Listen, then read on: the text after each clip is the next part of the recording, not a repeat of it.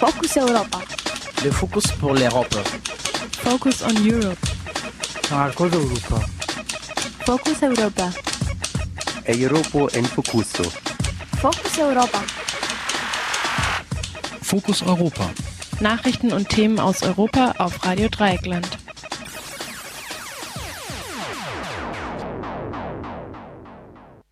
Herzlich willkommen beim Fokus Europa Magazin, dem Magazin rund um den Brennpunkt Europa von Radio Dreieckland. Am Mikrofon und durch die Sendung führt Jan. Wir haben wie immer verschiedene Themen. Und zwar, auch wenn sie vielleicht inhaltlich zusammenhängen, aber das ist ja nicht ein größerer Schaden. Zunächst ein Telefoninterview mit unserem Frankreich-Korrespondenten Bernard Schmidt. Das Telefoninterview ist, muss ich zugeben, bereits vom vergangenen Mittwoch und schildert ein bisschen die Stimmung und die Gesetzesinitiativen in Frankreich kurz nach den Anschlägen. Amnesty International hat am Dienstag einen Bericht veröffentlicht mit dem Titel Fear and Fences Europe's Approach to Keeping Refugees at Bay. Das könnte man mit Angst und Stacheldraht, die europäische Strategie, um Flüchtlinge in Schach zu halten, übersetzen. Radio Dreieckland in Gestalt meines Kollegen Mathieu sprach mit Selmin Chaleshkan, Generalsekretärin von Amnesty International in Deutschland. Viele Probleme, mit denen wir im Moment konfrontiert sind, haben außer den Defiziten unserer eigenen Gesellschaften ihre Wurzeln im Irak und in Syrien. Zu Syrien hat das kommunale Kino in Zusammenarbeit mit dem Informationszentrum Dritte Welt eine Veranstaltung gemacht und daraus haben wir zwei Beiträge gemacht. In einem schildert Martin Glasenapp von der Hilfsorganisation Medico International, wie die finanzielle Ausstattung für die Flüchtlinge, die aus Syrien kamen, immer mehr zusammenbrach, bis denen kein anderer Weg mehr übrig blieb, entweder zurück in die Hölle des Krieges oder eben auf gefährlichen Wegen nach Europa. In unserem letzten Beitrag, der etwas länger ist, länger sein muss auch, erklärt Thomas Schmiedinger, wie es in Syrien überhaupt kam, von der Revolution, vom friedlichen Protest hin zu diesem furchtbaren Bürgerkrieg. Doch zunächst ein wenig Musik. Musik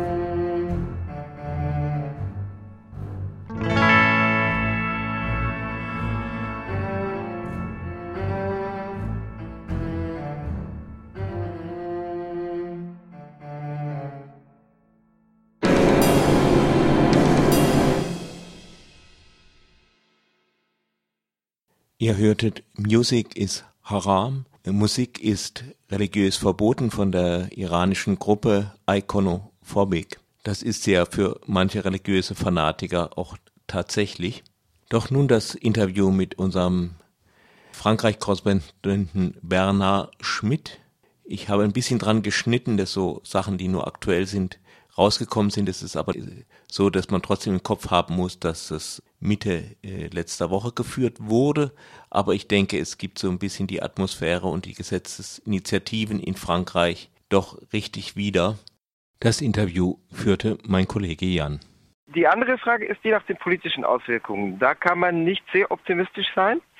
Äh, natürlich, natürlich stürzt sich äh, die Rechte la Couleur auf äh, das Ereignis.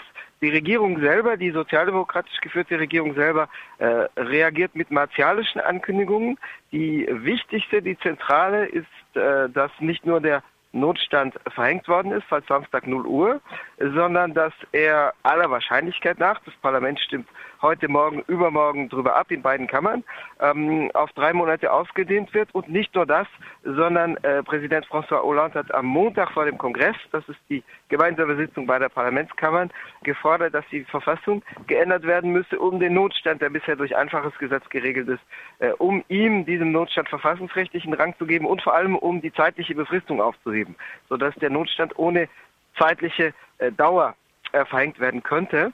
Mm, zum Notstand gehören unter anderem äh, Versammlungsverbote unter freiem Himmel, aber auch äh, zum Teil in geschlossenen Räumen.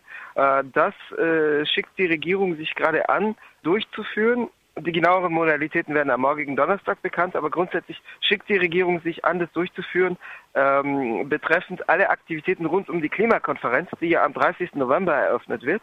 Äh, die Klimakonferenz dauert ja vom 30. November bis 11. Dezember und zwischen dem 28.11. und dem 12. Dezember sollten drumherum äh, eine ganze Reihe von Aktivitäten stattfinden. Gegenkonferenzen, Konferenzen zum Teil mit den NGOs, also von offizieller Seite mit den NGOs, zum Teil Gegenkonferenzen, äh, zum Teil Demonstrationen und zivilgesellschaftliche Aktivitäten, Foren, Debatten Morgen werden die genauen Modalitäten bekannt gegeben, was davon aufrechterhalten und was verboten wird.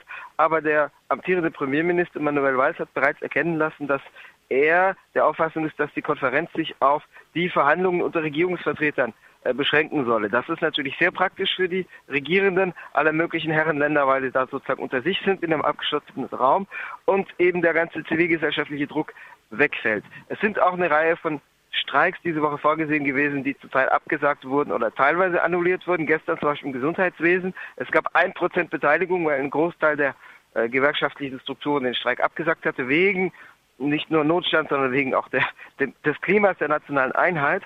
Es gibt einen wichtigen Unterschied zum Klima im Januar 2015 nach den Attacken auf Charlie Hebdo, auf die Zeitungsredaktion von Charlie Hebdo und dann auch den koscheren Supermarkt Hypercacher äh, zwei Tage später, am 9. Januar. Hm, damals mh, hm, gab es auch so ein Klima der in Anführungszeichen nationalen Einheit, der Burgfriedenspolitik unter den großen Parteien, äh, zwischen Sozialdemokratie und Konservativen vor allem, den rechtsextremen Front National ließ man damals nur zur Hälfte mitspielen. Also äh, der hat sich dann auch angemeldet für die Demonstration, die ja am 11. Januar stattfand, die zentrale Pariser Demonstration. Und die Sozialdemokratie hat, die regierende Sozialdemokratie hat damals erkennen lassen, dass sie das für nicht wünschenswert hält, hat aber andererseits gesagt, also wir werden die nicht rauswerfen und wenn die kommen, dann sind sie halt dabei. Und Marine Le Pen hatte dann selber darauf verzichtet zu kommen, weil sie auch mit Unmutsäußerungen jetzt nicht von Regierungsseite, sondern aus der Menge der Teilnehmer und Teilnehmerinnen rechnete und hat in der FN-regierten, also rechtsextrem regierten kleineren Stadt in Beaucaire in Südfrankreich äh, demonstriert. Da waren aber dann nur wenige hundert Leute. Ähm, das heißt, der FN hat sich, äh, ist nicht ausgegrenzt, sondern hat sich selber ein bisschen rausgezogen. Jetzt haben wir umgekehrt ein Klima, wo von den ersten Stunden an die äh, konservative Rechte wie die neofaschistische Rechte äh, die Regierung attackieren und sagen, sowas kommt von sowas und die zu laxe Sicherheitspolitik ist mitverantwortlich, die Regierung war völlig unverantwortlich und äh, es wurden zu viele Migranten reingelassen. Wobei die Zahl der Migranten und Migrantinnen, die äh, nach Frankreich gekommen ist, lächerlich ist im Vergleich zu der Zahl, die jetzt äh, nach Deutschland oder Österreich einreist im laufenden Jahr. Also hier haben wir absolut nicht dasselbe Phänomen. Das hat natürlich was mit der geografischen Situation Deutschlands äh, angrenzend an Ost- und Südosteuropa äh, zu tun. und auch mit dem äh, mit der mit der noch niedrigen Anerkennungsquote und dem noch der noch härteren Asylrechtspraxis in Frankreich im Übrigen auch die Ankündigungen im Sicherheitsbereich und was den Notstand betrifft, sorgen jetzt dafür, dass die konservative Rechte und die neofaschistische Rechte ein bisschen ihre Kritik mildern und sagen, das geht schon mal in die richtige Richtung, aber gleichzeitig fordern sie das Copyright ein und äh, sagen eben, das genügt nicht und den Worten müssen Taten folgen und es muss noch weitergehen. Also zu den Ankündigungen über den Notstand hinaus gehören auch, dass die Regierung prüft, äh, in welchem Ausmaß man ähm, Doppelstaatsbürger die französische Staatsangehörigkeit entziehen kann. Das ist eine überwiegend ideologische Maßnahme, die seit langem von rechts gefordert wird. Erst vom Front National seit Jahren für bestimmte Straftätergruppen. 2010 auch lautstark vom, vom damaligen Präsidenten Nicolas Sarkozy. Aufgrund innerer Streitigkeiten, aber auch juristischer Schwierigkeiten hat die regierende Rechte es damals aber dann im Endeffekt bleiben lassen. Mm, es wird auch geprüft, das wird aber wahrscheinlich beim Europäischen Gerichtshof für Menschenrechte nicht durchkommen. Ähm, französischen eigenen Staatsangehörigen die Einreise, die Wiedereinreise verweigern zu können, wenn die zum Beispiel in Syrien unterwegs sind, also an der Dschihad-Front kämpfen, an der sogenannten Dschihad-Front kämpfen. Ähm, allerdings steht dem die Europäische Karte für Menschenrechte, die Europäische Konvention für Menschenrechte entgegen, weil die äh, definitiv beinhaltet, dass man Staatsangehörigen nicht die Einreise in das eigene Land verweigern kann äh, unabhängig davon wäre es auch wahrscheinlich besser, die Leute in Frankreich im Knast äh, zu wissen, wo sie hingehören, als äh, in Syrien äh, am, am Kämpfen und am Morden. Ähm, aber das ist, gehört jedenfalls zu den Plänen, also sozusagen französischen Staatsbürger, die nur ausschließlich die französische Staatsangehörigkeit besitzen, die Wiedereinreise verweigern zu können oder mit Visapflicht belegen zu können. Aber wie gesagt, das dürfte nicht durchkommen. Du hast jetzt ja? Du hast jetzt vorhin den Front National angesprochen, also die re extreme Rechte in Frankreich. Ähm, die befinden sich ja schon seit Monaten im Umfragehoch. Ähm, was meinst du, ähm, gibt es so einen Rechtsruck auch in der Gesellschaft in Frankreich? Den gibt es unabhängig von den Attentaten. Natürlich die Attentate dadurch, dass sie Angst auslösen, verbessern gar nichts und verschlimmern einiges am Klima. Äh, wie sich das genau auf die Regionalparlamentswahlen, die ja in Bälde anstehen, nämlich am 6. und 13. Dezember in drei Wochen, wie sich das genau auf diese Regionalparlamentsauswahlen Wahlen auswirken wird, wird man natürlich abwarten müssen. Ähm, aber sicherlich sind da optimistische Prognosen fehl am Platze. Aber den Rechtsruck gibt es schon äh, seit äh, Monaten, wenn nicht Jahren.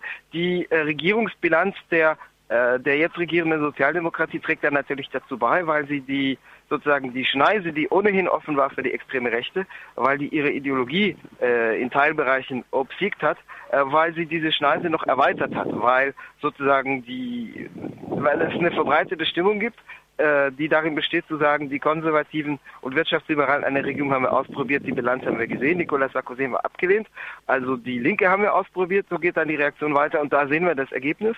Die Politik ist tatsächlich noch wirtschaftsliberaler als unter den Konservativen und Wirtschaftsliberalen und jetzt probieren wir halt das aus, was noch bleibt. Also dieses Klima gibt es. Es gibt vor dem Hintergrund natürlich der sozialen Krise sowieso einen verbreiteten Rückzug auf sich selbst, Egoismus, ähm, Wunsch nach trügerische Sicherheit und damit äh, verbunden auch eben nach Grenzschließung. Äh, das heißt. Und nun La Dernière Cigarette von Drangsauls.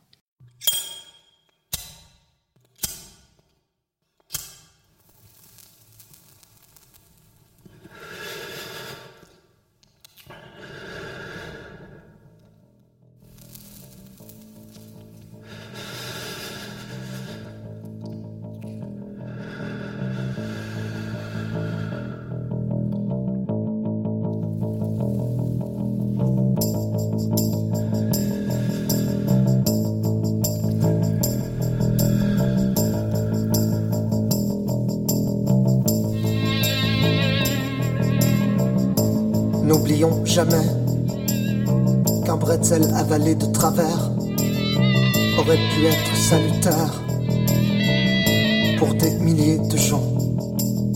Je roule une dernière cigarette. Demain, promis juré, j'arrête. De toute façon, je n'aurai plus de tête. Dans le couloir de la mort, j'attends.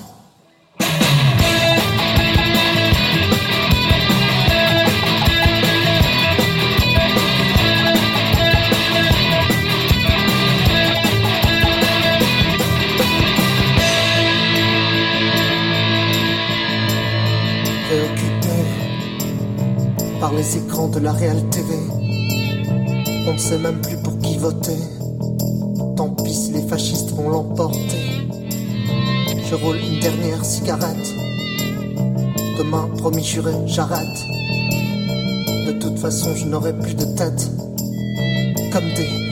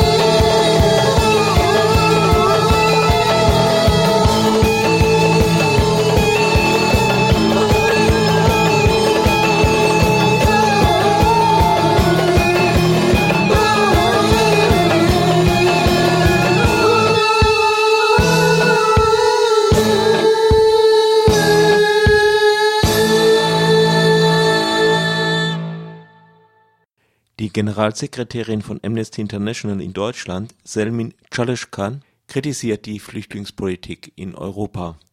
Angst und Stacheldraht von meinem Kollegen Mathieu. Wir haben in Bezug auf die Zäune, die immer weiter gebaut werden in Europa, also wir sind jetzt bei mehreren hundert Kilometern von Zäunen angelangt, die äh, fast 200 Millionen Euro gekostet haben und nicht dafür gesorgt haben, dass eine geordnete, äh, nicht von chaotischen Zuständen gezeichnete und auch nicht von Menschenrechtsverletzungen gezeichnete ähm, Einreise in EU-Länder stattfinden kann. Und äh, Amnesty hat in dem Bericht äh, dokumentiert, dass der Versuch, Landgrenzen komplett abzuschotten, eigentlich auch regelmäßig zu Menschenrechtsverletzungen geführt hat, wie auch zu unangemessener Gewaltanwendung, Misshandlung durch die Polizei, aber auch, äh, was, was für uns sehr maßgeblich ist, zur Verweigerung des Zugangs zu einem Asylverfahren, was ja ein Menschenrecht ist und auch äh, unter dem internationalen Recht abgesichert ist, dass jeder Mensch das individuell für sich anfragen kann, das Recht auf Asyl. In den Recherchen äh, hat sich Amnesty vor allem auf Ungarn, Bulgarien, Griechenland und äh, Spanien konzentriert. Was äh, wurden da äh, an Menschenrechtsverletzungen festgestellt? Wo finden sie statt? Es gibt äh, viele Landgrenzen, die jetzt äh, immer weiter abgeschottet werden durch die Erhöhung und Verlängerung der Zäune.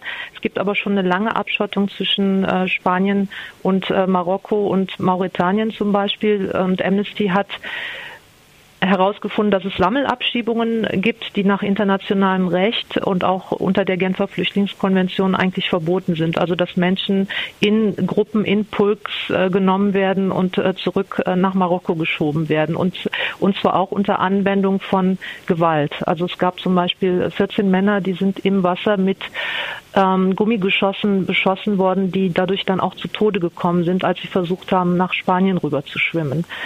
Ähm, in Bezug auf die Abschottung zwischen Griechenland und Türkei ist es so, dass, dass ähm, dann zwar die Grenzübertritte auf der Landseite zurückgegangen sind, also von der Türkei nach Griechenland, aber dadurch, dass dieser 10,5 Kilometer lange Zaun, der 2012 ähm, schon gebaut wurde, ähm, sind dann sehr viele Menschen mehr dann über die Ägäis nach Griechenland rüber, mit natürlich dann auch mit, mit Schleppern und, und Menschenhändlern.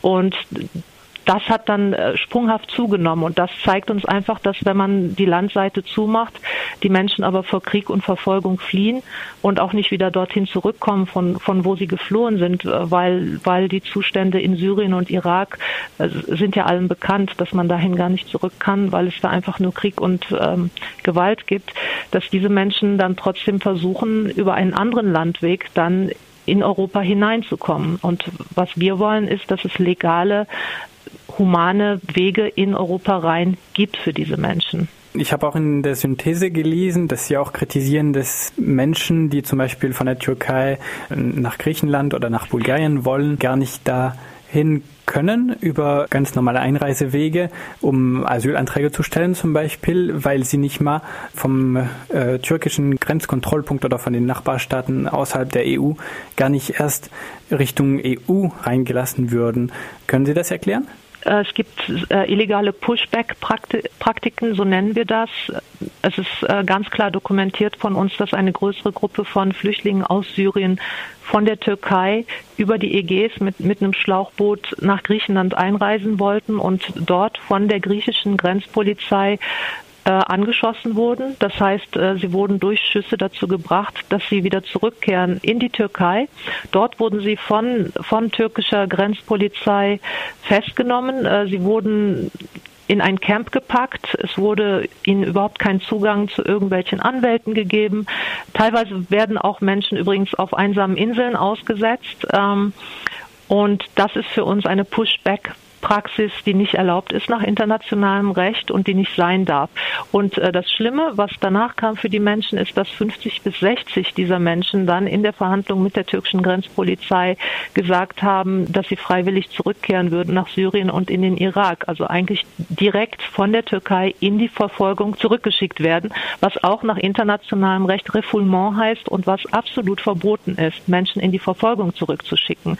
Und das geht einfach nicht. In der Synthese heißt es auch, äh, Refoulement wird von allen Mitgliedstaaten oder den meisten Mitgliedstaaten praktiziert. Können Sie das noch kurz äh, erklären? Wir haben das jetzt in Bezug auf die Türkei und, und Griechenland, äh, Bulgarien, in Bezug auf äh, Spanien, Mauretanien so dokumentiert. Ich kann jetzt nicht sagen, dass das in Bezug auf alle Länder so ist. Das gilt dann nur für diese. Genau, für die Länder, die wir jetzt auch dokumentiert haben in unserem Bericht. Sie befinden sich gerade in Slowenien. Was haben Sie dort gesehen und gehört bezüglich der Flüchtlingspolitik? Es gibt hier widerstreitende Informationen auch von äh, offizieller Seite. Wir waren gestern in Dobova, das ist die Haupteingangsroute äh, für Flüchtlinge, die dann äh, von Serbien über Kroatien äh, hier landen und dann nach, meistens nach Deutschland weiter wollen.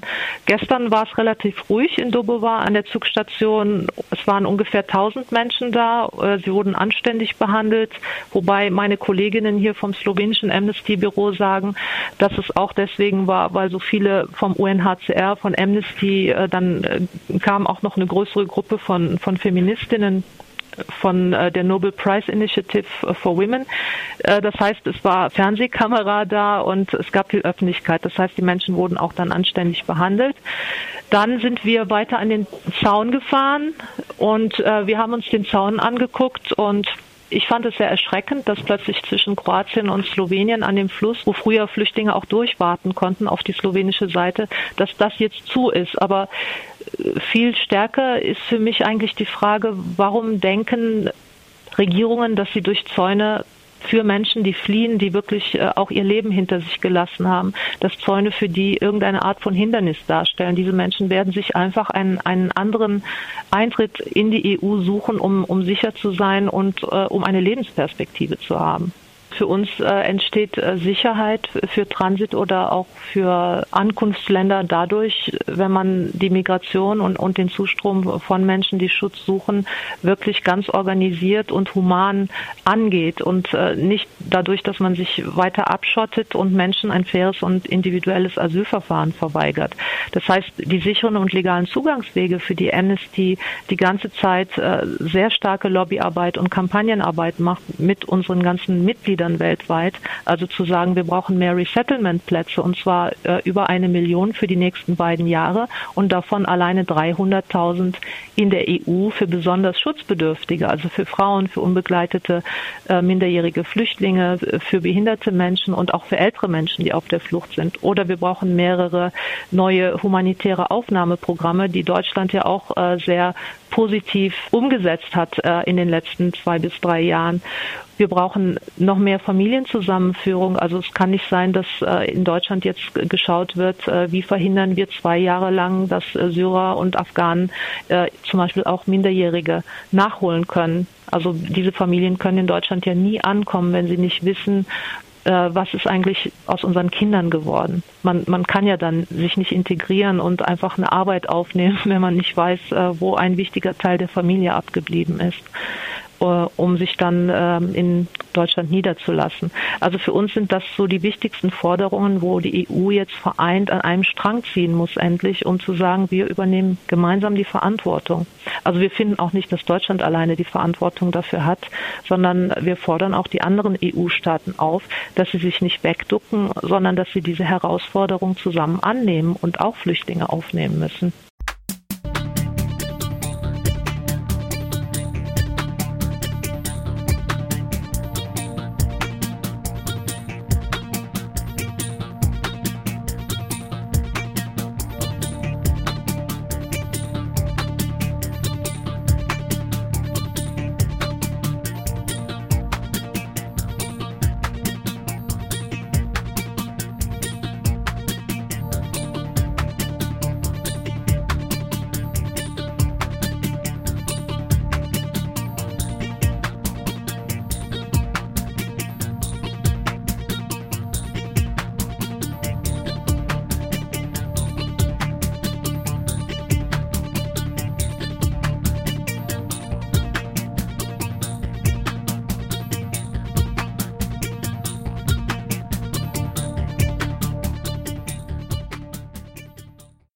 Hört noch immer das Fokus Europa Magazin von Radio Dreieckland auf der 102,3 MHz. Im zweiten Teil unseres Magazins geht es um den Schwerpunkt Syrien. Auf einer Veranstaltung des kommunalen Kinos und der Initiative Dritte Welt schilderte Martin Glasenapp von der Hilfsorganisation Medico International anschaulich, wie das Finanzierungssystem für die syrischen Flüchtlinge, insbesondere am Geiz und Desinteresse, der europäischen Staaten zusammenbrach, ehe die große Flucht auf gefährlichen Wegen nach Europa begann. Nicht alle Syrer und Syrerinnen, die jetzt nach Europa gekommen sind, kommen direkt aus Syrien. Viele kommen aus Syrien. Viele kommen aus Damaskus, aus Dara, aus Ham, ne, aus Dara, aus Homs, aus Aleppo, vor allem aus Aleppo und mehr und mehr aus Aleppo aufgrund der aktuellen Kämpfe in Aleppo, wo die syrische, äh, wo die russische Luftwaffe bombardiert, aber auch aus Raqqa, also aus vielen Gegenden in Syrien kommen oder sind die Flüchtlinge und die Geflüchteten nach Europa und nach Deutschland gekommen. Aber viele sind auch aus den Flüchtlingslagern gekommen, aus den Gebieten bekommen, wo sie eigentlich hätten über das Welternährungsprogramm versorgt werden müssen.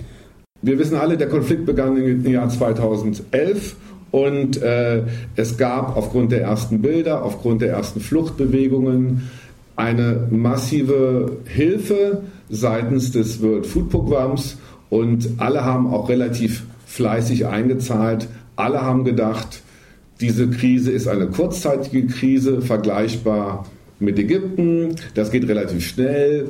Sozusagen der Despot fällt und dann wird ein wie auch immer geartetes demokratisches Syrien entstehen. Das waren die allgemeinen Einschätzungen. Ich kann das auch tatsächlich bestätigen. Das ist das, was mir und uns im Auswärtigen Amt gesagt wurde. Das ist eine Frage von Monaten, vielleicht von einem Jahr. Und dann hat sich das alles gelöst. Und wir wissen zwar nicht genau, wie es dann weitergeht, aber es wird besser werden. Wir alle wissen, dass das eine völlige Fehleinschätzung war. Über die kann man später auch noch diskutieren. Auf jeden Fall wurde die Hilfe, die zugesagte Hilfe nur in den ersten zwei Jahren finanziert.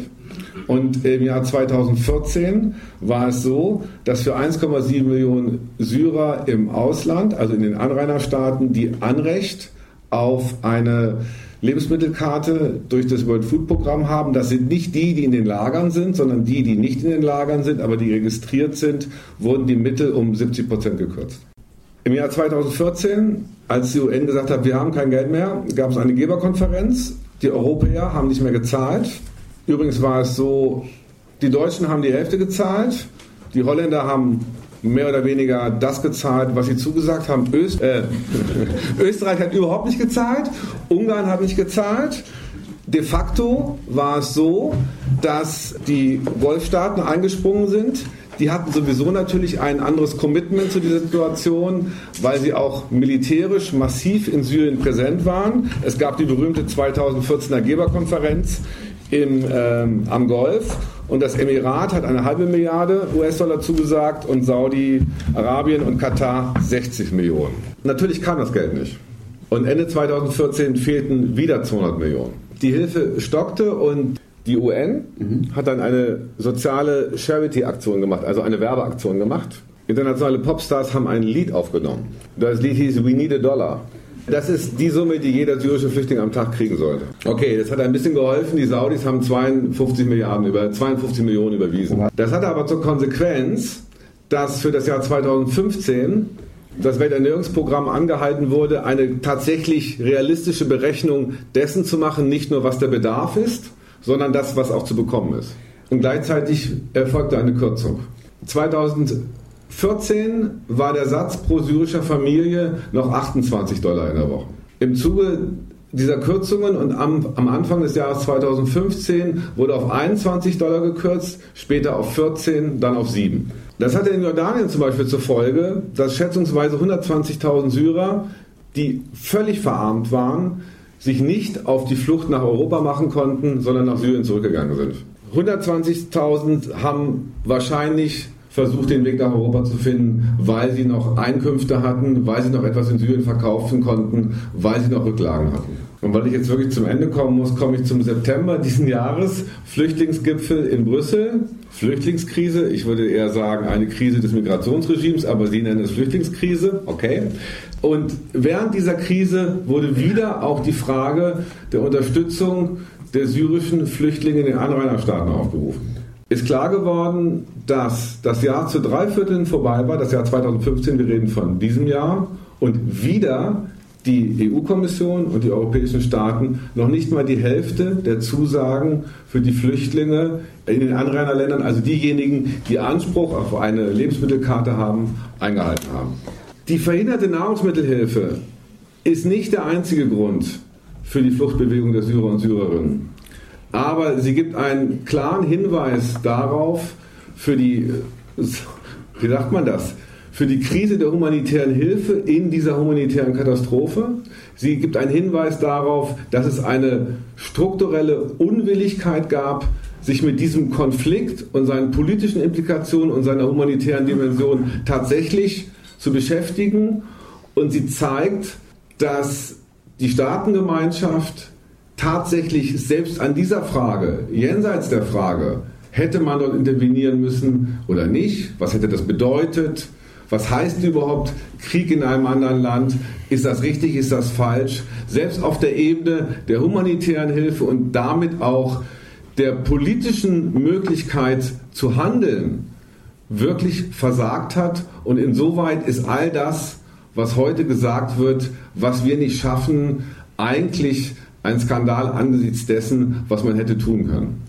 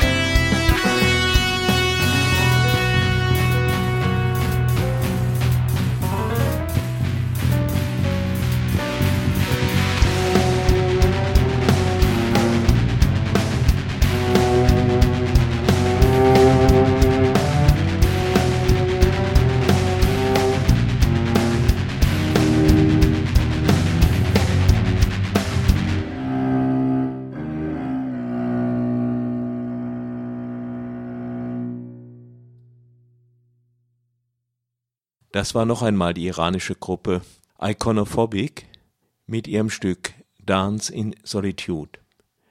Wir bleiben beim Thema Syrien mit unserem Fokus Europa Magazin, unser letzter Beitrag, beschäftigt sich nicht unbedingt mit den Ursachen, aber mit der Entwicklung des Konfliktes in Syrien hin von einer friedlichen Revolution, von friedlichen Protesten zu einem Bürgerkrieg mit Hauen und Stechen und Morden an allen Seiten. Im kommunalen Kino sprach äh, Thomas Schmiedinger. Thomas Schmiedinger ist äh, Politikwissenschaftler aus Wien und er hat unter anderem zu dem Thema zuletzt das Buch Krieg und Revolution in Syrisch-Kurdistan, Analysen und Stimmen aus Rojava, Wien 2014 veröffentlicht.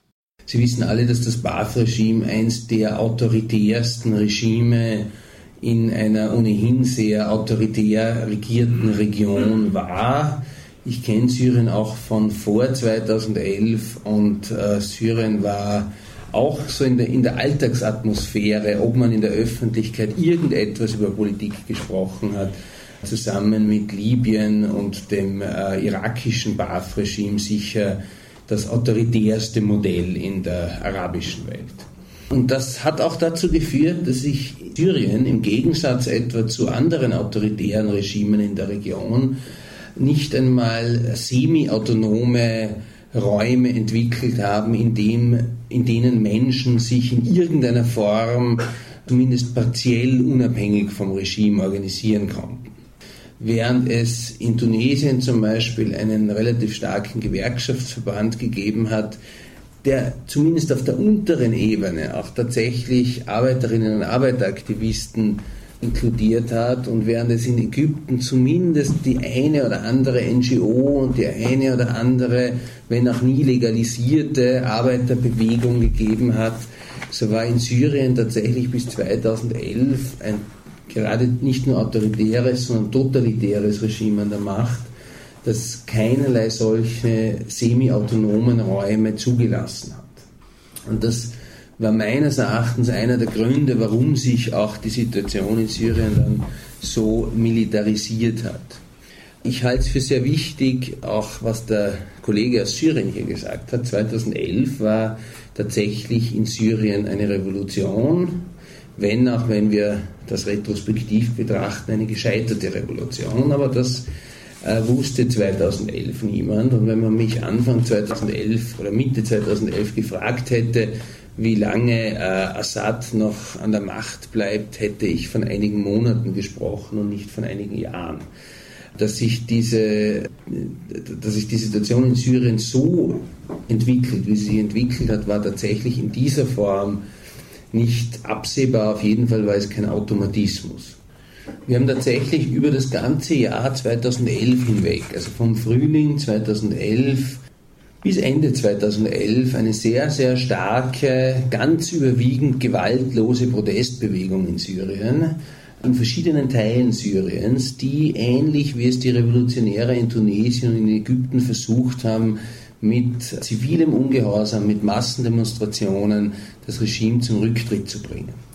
Am Anfang waren diese Demonstrationen noch nicht einmal für einen Sturz von Bashar al-Assad sondern nur für Reformen, für eine gewisse Demokratisierung, für die Freilassung politischer Gefangener. Am Anfang gab es da sogar noch Spielraum, auch das Regime in eine Übergangsregierung einzubinden.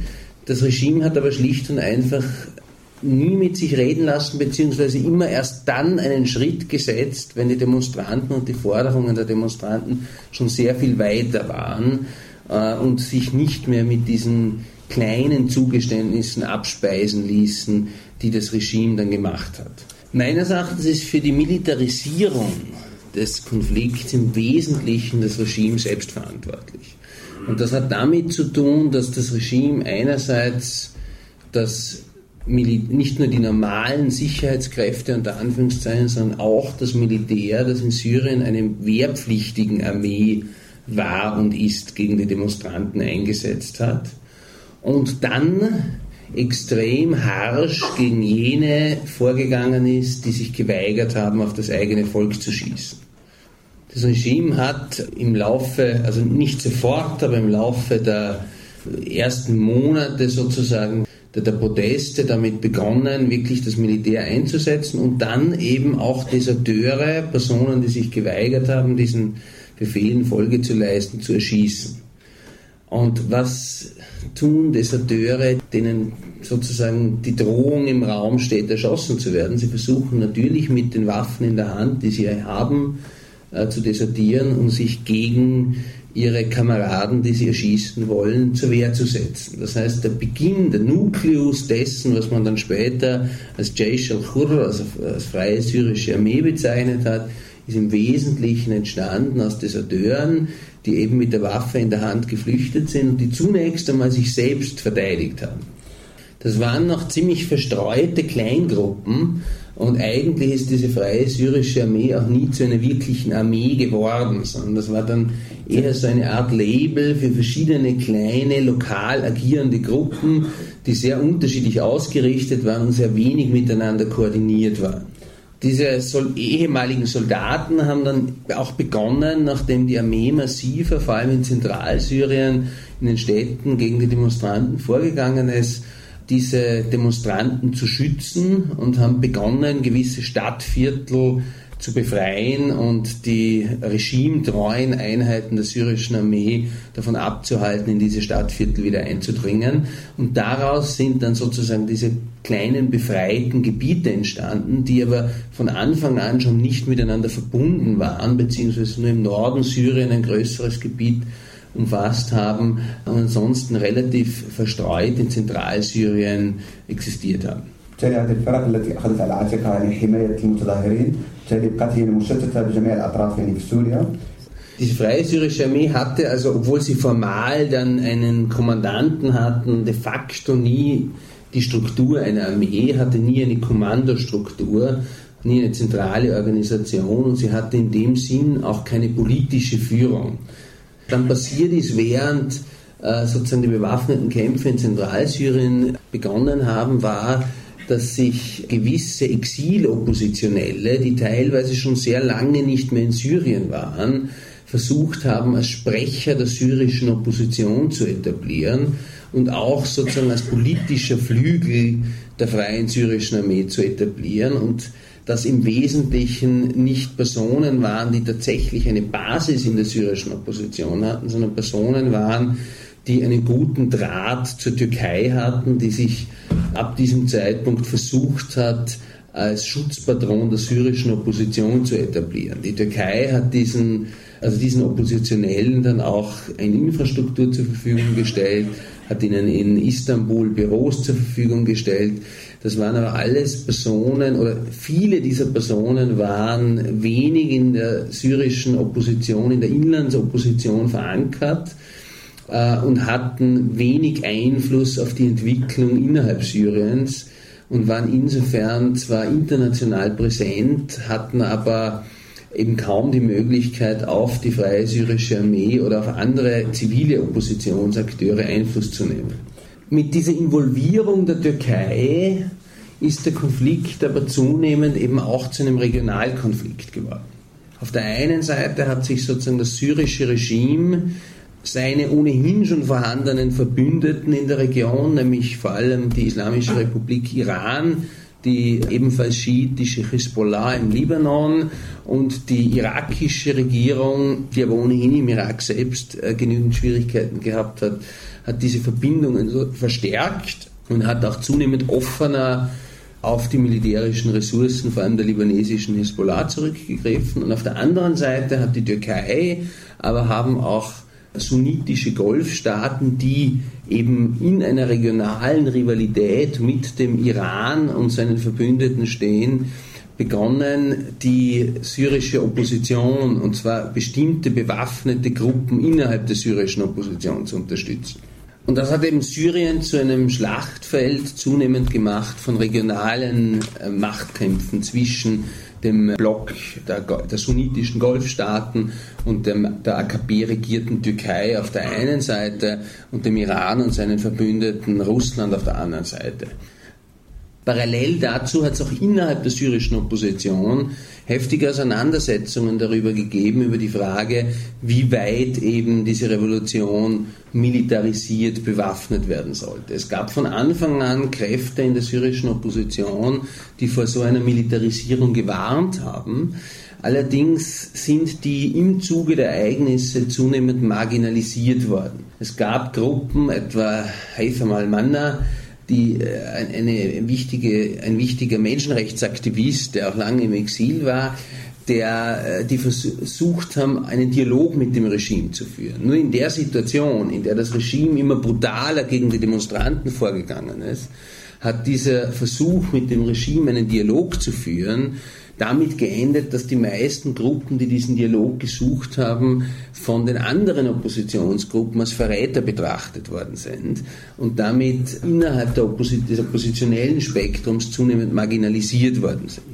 Parallel dazu hat das Regime politische Gefangene freigelassen. Und zwar nicht nur politische Gefangene von früher, sondern auch jene, die sie erst einige Jahre zuvor einkassiert hat, nämlich ihre ehemaligen Verbündeten, mit denen sie nach 2003 im Irak die dschihadistische Opposition gegen die Amerikaner unterstützt haben.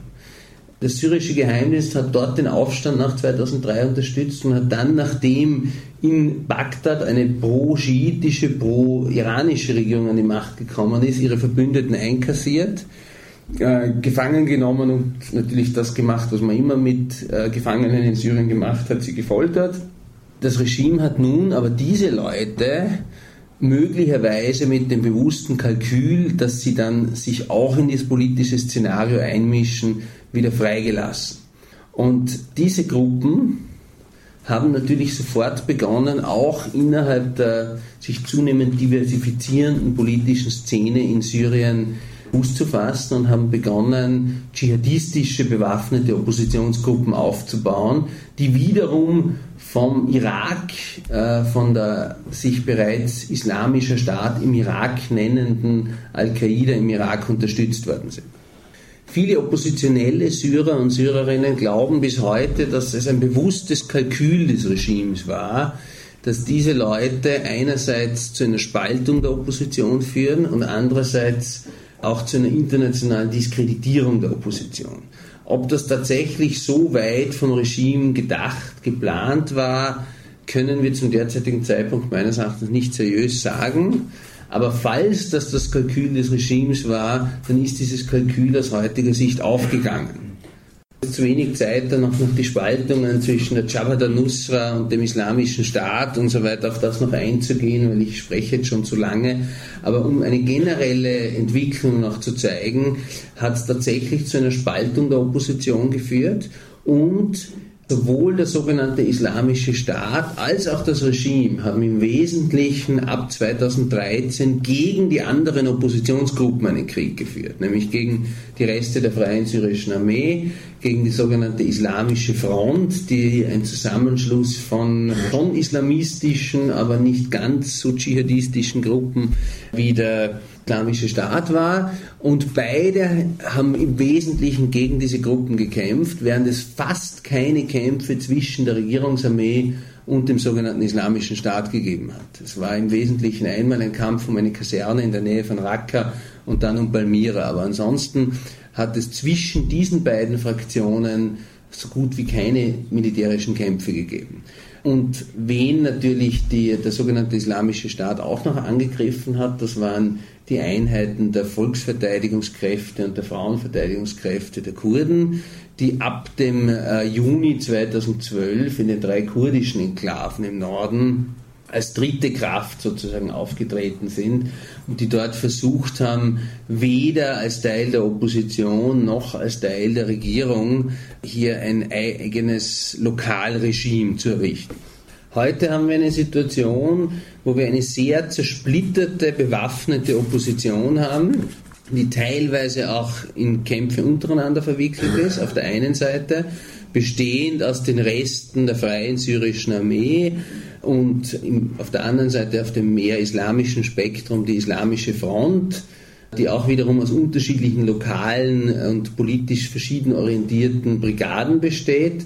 auf der anderen Seite das Regime, auf einer dritten Seite der Islamische Staat, dann noch die alte Jabhat al-Nusra, also die alte Al-Qaida in Syrien, die kurdischen Einheiten im Norden. Und innerhalb dieser Landschaft ist das Problem auch noch, dass fast alle dieser Gruppen mit irgendwelchen externen Kräften in Verbindung stehen, also sozusagen Proxys von dritten Akteuren sind. Das Regime selbst ist zunehmend in eine massive Abhängigkeit vom Iran und von Russland gekommen. Man kann das Regime durchaus mittlerweile als russisch-iranischen Proxy in Syrien sehen. Die verschiedenen sunnitischen Oppositionsgruppen sind heute sehr stark abhängig von saudischen äh, und türkischen Geldgebern.